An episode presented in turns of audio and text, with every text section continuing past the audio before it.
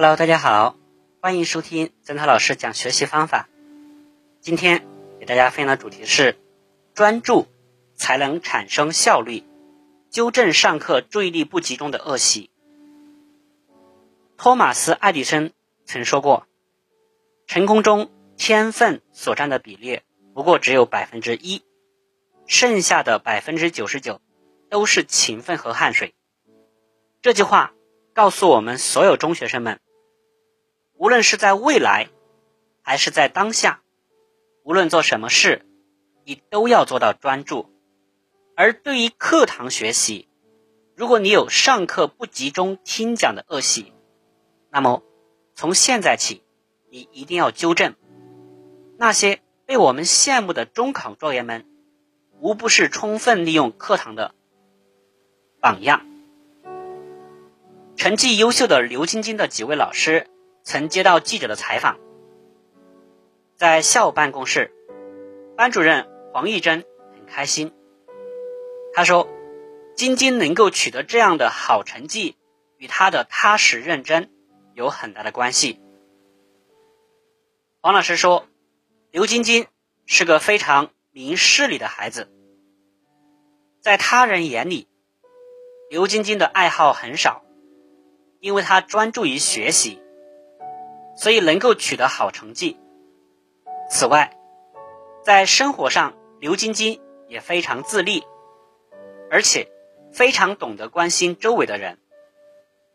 好学生也会有问题，比如晶晶喜欢看书，他的思想有时候显得比较比其他同学更成熟一些，所以。有时候与人相处时，他会表现得居高临下。我注意到了这个细节，曾经找他谈心。后来，晶晶成了班里很多同学的好伙伴。王老师说，在操场上，记者和晶晶见到了一直陪他玩大的体育老师季明东。可以说，我是看着晶晶长大的。晶晶好静。他很专注于做一件事。这次他考出好成绩，我为他感到高兴。季老师说：“从刘晶晶的几位老师的话当中可以看出，他能取得好成绩的一个重要原因是学习专注。的确，对于每个中学生来说，最重要的任务莫过于学习。只有专注于学习。”才能摒除外界世界对你的干扰，这也是你需要坚持的原因之一。然而，在平常的课堂当中，你是否有这样的表现？一、上课集中注意力时间短，经常东张西望，做小动作，如玩钢笔、抓耳挠腮等等。二、不听从老师的指令，不能遵守课堂纪律。三，上课时常想与某些同学说话，不能够专心做作业，影响别人。四，行为较为急躁冲动。五，小组讨论中不能像别人一样遵守规则，不能等待，表现为急不可耐。实际上，保持良好的注意力是大脑进行感知、记忆、思维等认识活动的基本条件。在你的学习过程中，注意力是打开心灵的门户，而且是唯一的门户。门开得越大，你学的东西就越多。而一旦注意力涣散了或无法集中，心灵的门户就关闭了。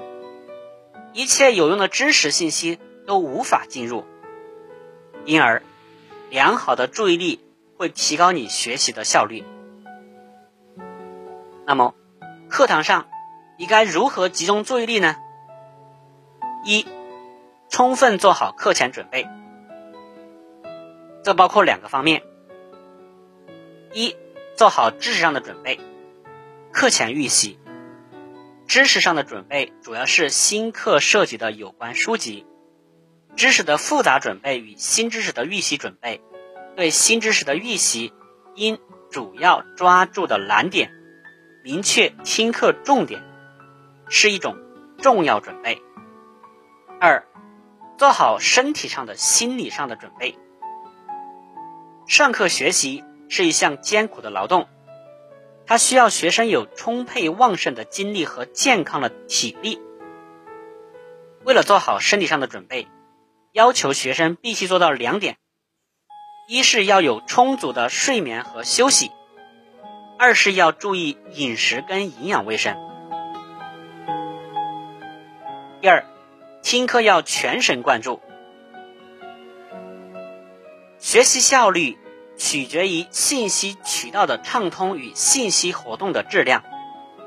听课是接收信息，是信息活动的第一道关口。